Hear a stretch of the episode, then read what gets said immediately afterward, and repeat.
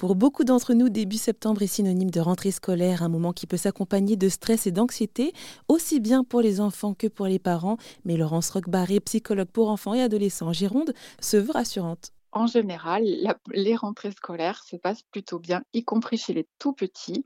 Alors, euh, parfois, il y a des pleurs, il y a des réticences, et elles sont normales. Voilà, il faut, il faut les, les accepter. Au niveau des parents, il faut les écouter.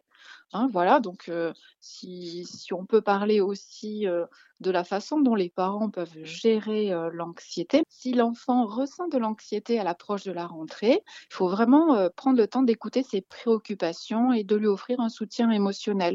Voilà, prendre le temps de discuter de ses peurs, de le rassurer sur les aspects positifs de l'école. Il faut toujours veiller à accueillir les émotions de son enfant et les comprendre, et sans vouloir justement les éliminer totalement. Il vaut mieux dire à un enfant, je comprends que tu aies peur, c'est normal, on va en discuter, on va prendre le temps, plutôt que de dire ne t'inquiète pas, ça va bien se passer. Si on lui dit ne t'inquiète pas, ça va bien se passer, on va stopper l'expression émotionnelle, on va empêcher l'enfant non seulement d'exprimer son émotion, mais aussi de l'éprouver. Donc, euh, si l'enfant ne sait pas mettre les mots, on peut aussi lui proposer de dessiner. S'il ne veut pas en parler avec un parent, on peut essayer aussi bah, d'en parler avec l'autre.